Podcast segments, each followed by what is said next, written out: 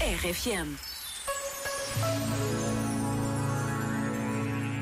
Por mais que se fale das alterações do clima, só quando sentimos na pele a escalada das ondas de calor é que nos interrogamos, com a verdade necessária, sobre o que sabemos e que nos incomoda. Temos sido tão pouco responsáveis na defesa do ambiente.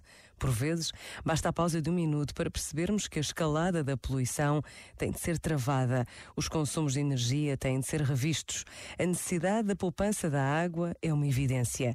E a encíclica Laudato Si, do Papa Francisco, sobre o cuidado da casa comum, continua por ler e reler. Pensa nisto e boa noite.